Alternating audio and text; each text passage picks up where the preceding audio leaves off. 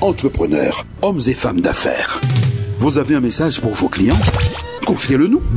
Votre clientèle nous écoute 24 heures sur 24, 7 jours sur 7. Nous sommes CPAM. 14 10. Première. La première radio afro-caribéenne du Canada.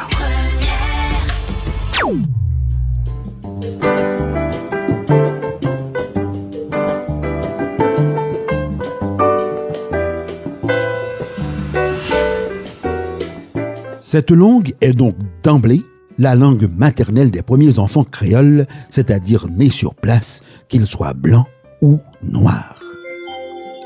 Quand on lit dans certains dictionnaires français que le créole est un patois parlé par les Noirs des Antilles françaises, il s'agit purement et simplement d'une ânerie.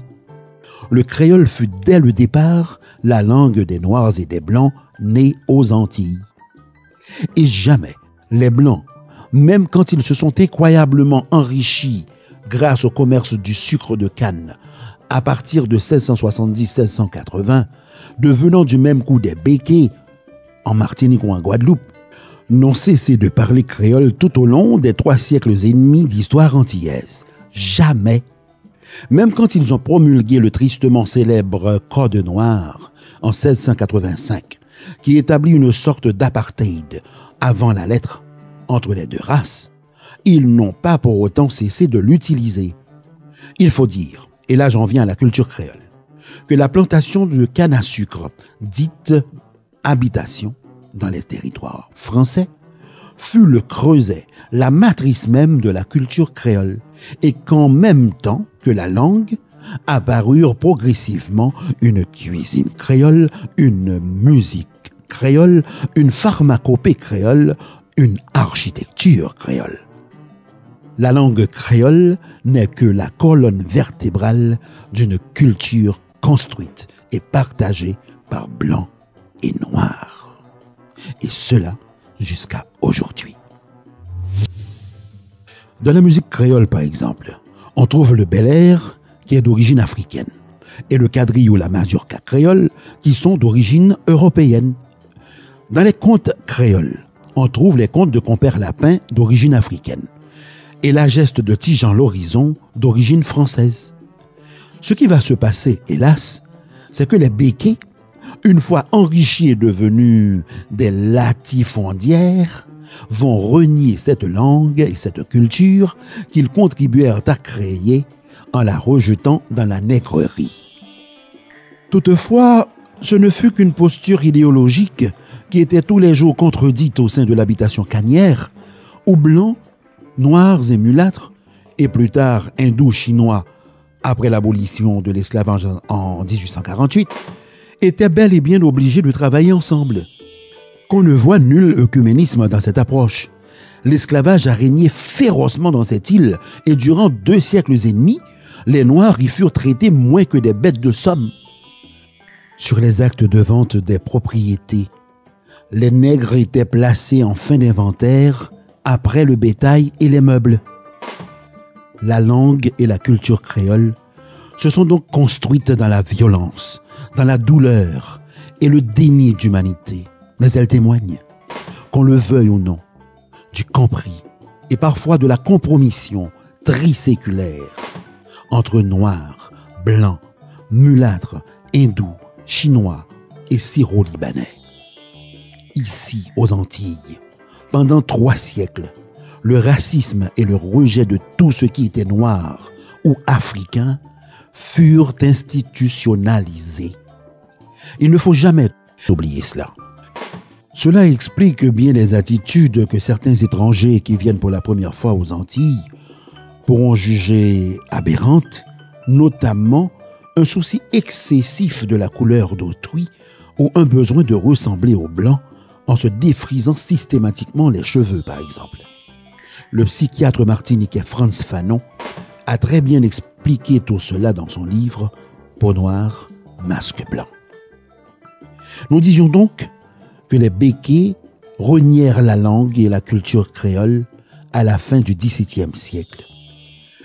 Eh bien, au XIXe siècle, ce fut au tour des mulâtres d'adopter la même attitude. Les mulâtres sont des fils des hommes blancs avec leurs esclaves noirs, mais jamais l'inverse. Ce sont le fruit de la subordination, de l'intimidation et souvent du viol. Mais peu à peu, ce groupe a réussi à se constituer en groupe autonome, ni vraiment esclave, ni vraiment libre, les fameux hommes de couleur libre. Et une fois qu'ils eurent acquis quelques droits, ils s'empressèrent de rejeter la langue et la culture de leur mère au profit de celle de leur père.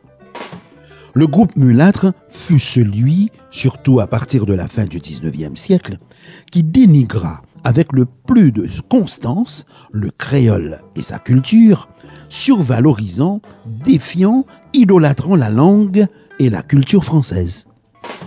À leurs yeux, ne pas savoir parler français revenait à être un non civilisé, un barbare, un nègre africain.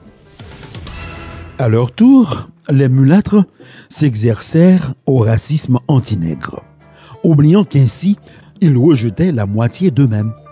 Lorsqu'ensuite, au début du XXe siècle, on vit apparaître une petite bourgeoisie noire, celle-ci rejeta à son tour le créole et la culture créole. Enfin, vers le milieu du XXe siècle, hindous, chinois et syro-libanais en firent de même. Ce qui nous fait dire que le créole fut une langue quatre fois reniée par ses propres géniteurs en trois siècles et demi d'existence. Une langue quatre fois orpheline. C'est donc un véritable miracle qu'elle ait pu survivre jusqu'en ce début du XXIe siècle. La première. Nul ne peut ignorer comme cela est dur de vivre loin de son pays, loin de ses chers parents, loin de tous ses amis, au sein d'un monde nouveau. C'est encore pire de le voir s'adapter à une vie nouvelle. Mais le destin l'a voulu et l'on doit se passer de toute considération. Adieu. Adieu, adieu. Haïti chérie, terre de mon amour. Adieu. Je bats pour longtemps, mais pas pour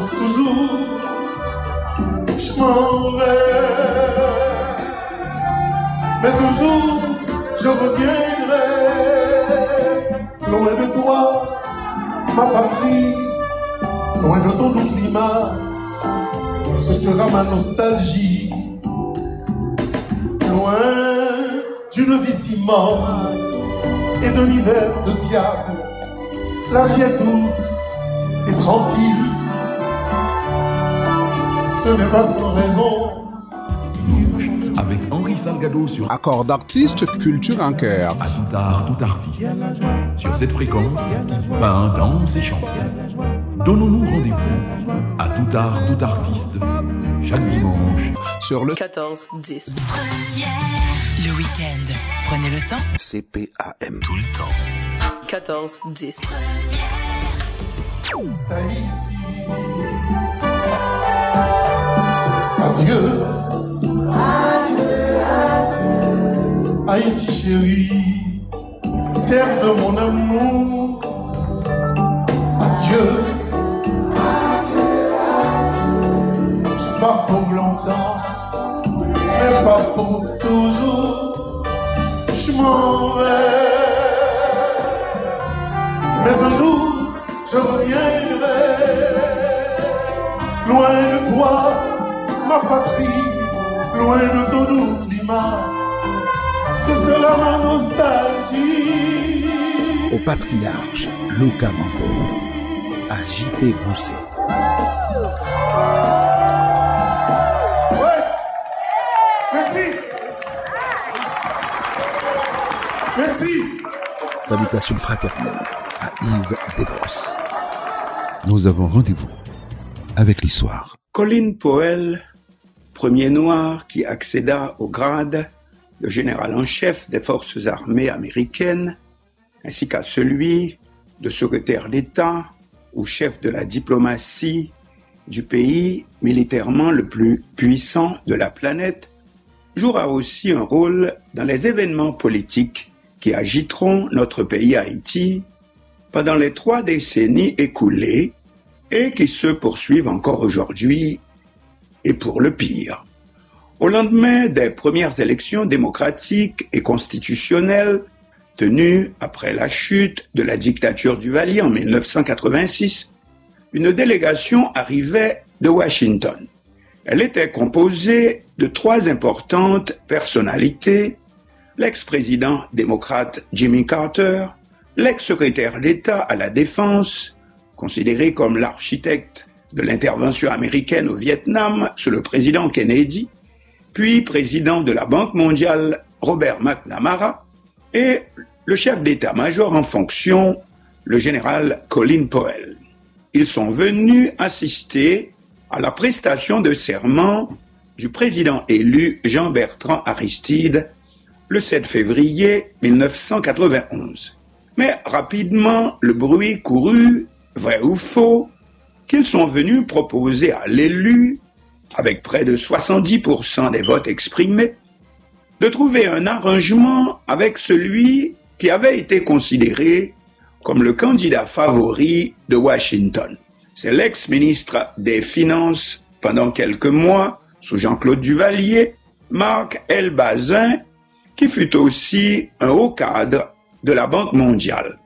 Pas question, évidemment, s'écrient les alliés de l'ex-curé de Saint-Jean-Bosco, particulièrement les pères du Saint-Esprit en tête, le père Antoine Adrien, l'ancien dirigeant du PUSH, Parti communiste, docteur Gérard Pierre Charles, peut-être aussi les leaders du FNCD qui avaient chaudement fait campagne en faveur de l'élu du 16 décembre 1990, Evans Paul, Kaplim et docteur Turneb Delpé et autres.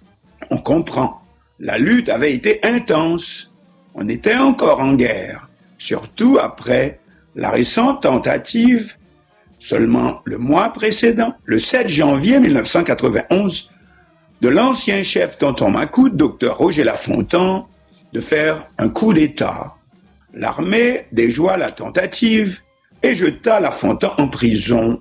Mais les esprits étaient encore surchauffés. Comme on peut deviner, l'initiative des trois émissaires de Washington, donc, était mornée. Cependant, il s'agit quand même de la puissance dominante. Et on peut se demander si de les avoir mieux écoutés ne nous aurait pas épargné certains déboires par la suite. D'ailleurs, qui sont les trois émissaires en question? Si Robert McNamara, ex-président de la Banque mondiale, était là pour soutenir son poulain, Marc Bazin, par contre, la démarche de Jimmy Carter et peut-être aussi de Colin Powell, était probablement plus politique, c'est-à-dire avait une signification plus profonde. En effet, les tout-puissants conseillers de l'élu du 16 décembre 1990 sont peut-être passés trop vite par-dessus le rôle primordial qui fut joué par l'ex-président démocrate des États-Unis 1976-1980 dans les événements qui précipiteront la chute de la dictature du Valier le 7 février 1986. En effet, c'est sous la présidence Carter qu'une expression entra dans l'actualité politique en Haïti comme une arme secrète qui va miner le régime pour l'entraîner lentement mais sûrement vers la sortie, et c'est le mot droit de l'homme. Le palais national trembla. Et Baby Doc, au sens propre, oui, fit pipi dans son pantalon lorsque l'ambassadeur des États-Unis à l'ONU, le révérend Andrew Young, débarqua à Port-au-Prince et ordonna au régime à vie de libérer tous les prisonniers politiques. La dictature n'osa opposer aucune résistance. Fort Dimanche fut vidé de tous ses pensionnaires. L'un des chanceux bénéficiaires fut l'auteur de l'ouvrage bien connu Fort Dimanche, Fort la mort, Patrick Lemoine, qui dit tout sur l'horreur qui s'est passée pendant plus de 20 ans en ces lieux. Mais de plus, Jimmy Carter fut le président américain et le seul à avoir accueilli les Haïtiens comme réfugiés politiques, comme fuyant un régime criminel et mortifère, quoique allié des États-Unis. C'était après que les portes de la Floride furent ouvertes aux milliers de Cubains que Castro laissa s'échapper pour donner un peu de respiration à son régime. C'est l'affaire Marielle. Carter accepta que les Haïtiens, débarquant par la mer, fuyaient également une dictature et leur donna également l'asile politique. Ce fut aussi le premier pas dans la création de Little Haiti, célèbre quartier haïtien de Miami. Mais plus encore, la dictature la plus longue que Haïti ait connue, 29 ans, fut mise devant l'obligation d'organiser des élections. Elle refusa, ce qui entraîna sa perte. Parce que, contrairement à ce que crurent Baby Doc et sa bande, ce n'était pas une simple décision du président Carter. Lorsque ce dernier perdit les élections en novembre 1980, ils s'écrièrent à Port-au-Prince Doigt de l'homme fini. Mais c'était un calcul du système politique américain en lui-même. Donc les vainqueurs du 16 décembre 1990, nos grosses têtes à l'époque, étaient si remplis d'eux-mêmes qu'ils en oublièrent le rôle qui a été joué par Jimmy Carter dans l'événement même qu'il fêtait ce jour-là, la délivrance d'Haïti de la dictature. Ils s'en souviendront avant longtemps. En effet, Carter sera rappelé à nouveau par l'administration Clinton pour négocier avec les militaires haïtiens afin qu'ils ne tentent pas de s'opposer à l'intervention des forces américaines, ramenant au pouvoir le président Aristide après son renversement par un coup d'État militaire après seulement sept mois de pouvoir, évitant ainsi un inutile bain de sang. Quant à Colin Powell, il est aussi connu non seulement pour ses coups de main diplomatiques, particulièrement pendant cette période de 1986 jusqu'à l'intervention américaine de 1994, mais principalement pour ses évocations d'Haïti dans ses interventions dans le domaine historique. En effet, Colin Powell est jamaïcain de naissance et fils d'immigrants. Il a grandi à New York, comme de nombreux fils d'immigrants haïtiens, lui aussi nourri de l'histoire de la première nation noire indépendante du monde et deuxième république indépendante du continent américain pour devenir lui aussi la première personne de race noire et le plus jeune chef d'état-major des forces armées des États-Unis, puis secrétaire d'État. La correspondance est évidente, et c'est ce qui lie Colin Powell à notre Haïti, et il nous prouve par sa grande carrière que ce n'est pas rien et que yes, we can. Cependant, sa mort nous rappelle aussi que nous sommes, nous Haïtiens aujourd'hui, comme à la fin d'une époque, lorsque Washington pouvait dépêcher trois personnalités de la plus haute importance pour négocier avec les autorités, les secteurs politiques de Port-au-Prince, tandis qu'aujourd'hui, disons que c'est totalement le contraire. Les performances des derniers représentants du grand voisin nous faisant plus de mal que de bien, c'est évident puisque eux-mêmes sont en train de l'expérimenter, n'est-ce pas? Un groupe de 15 missionnaires américains, dont 5 enfants, sont depuis plusieurs jours aux mains d'un gang de kidnappeurs à Port-au-Prince. Il semble que ces derniers demanderaient un million de dollars par tête pour les remettre en liberté. Affaire donc à suivre.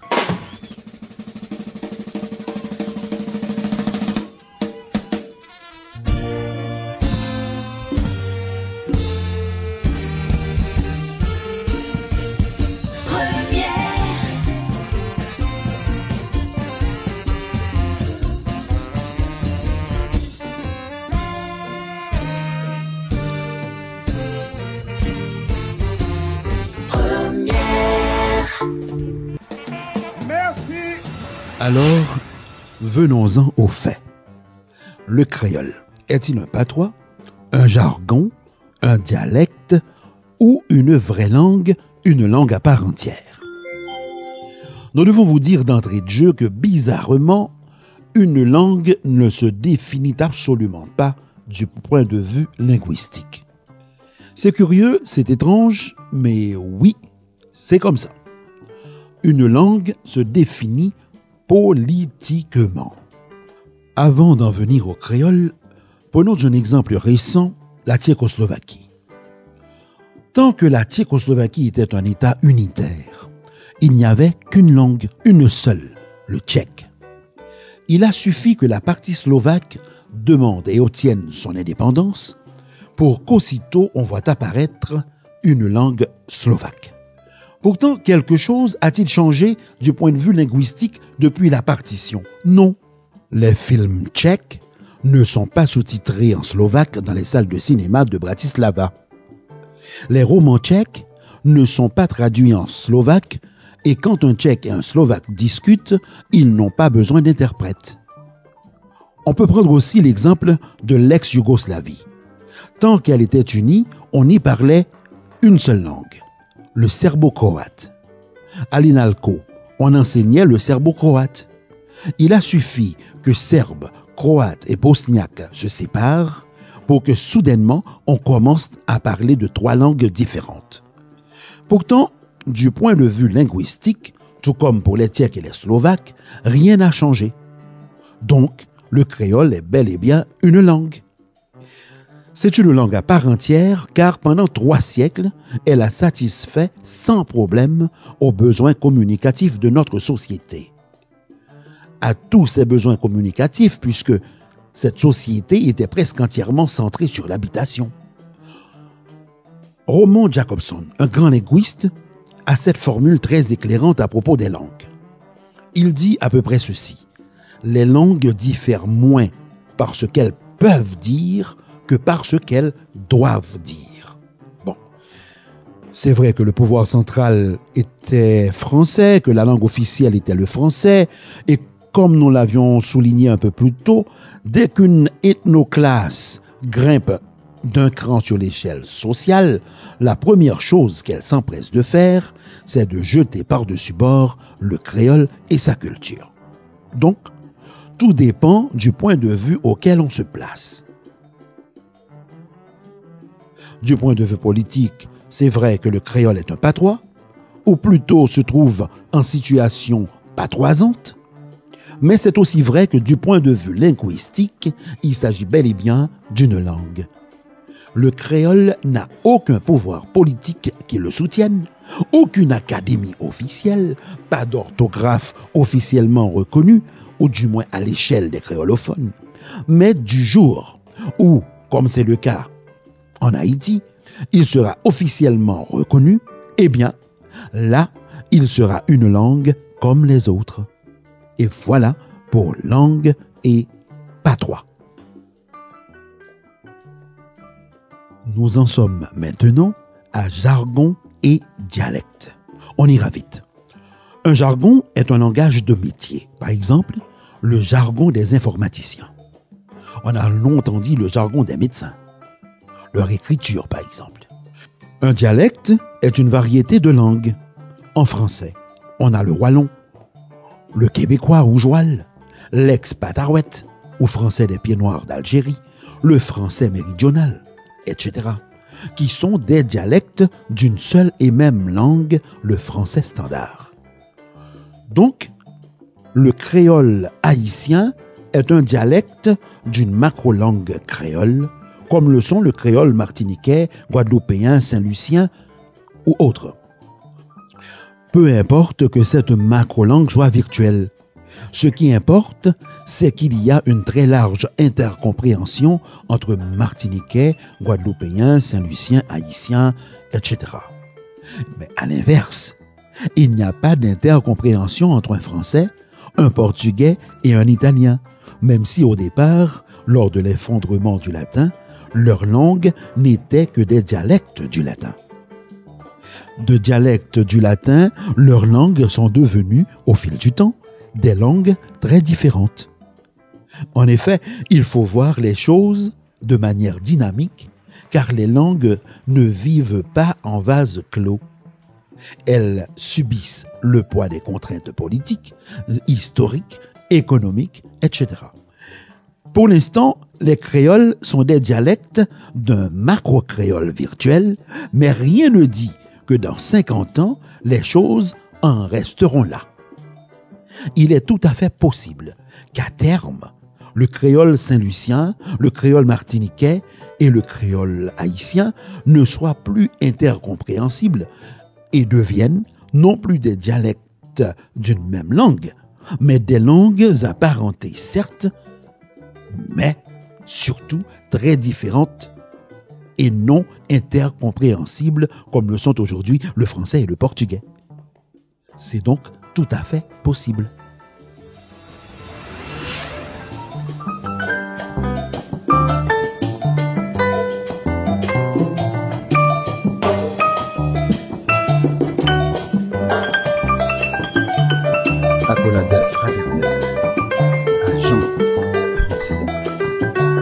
Jean-Joseph, à Willy, Roger Michel.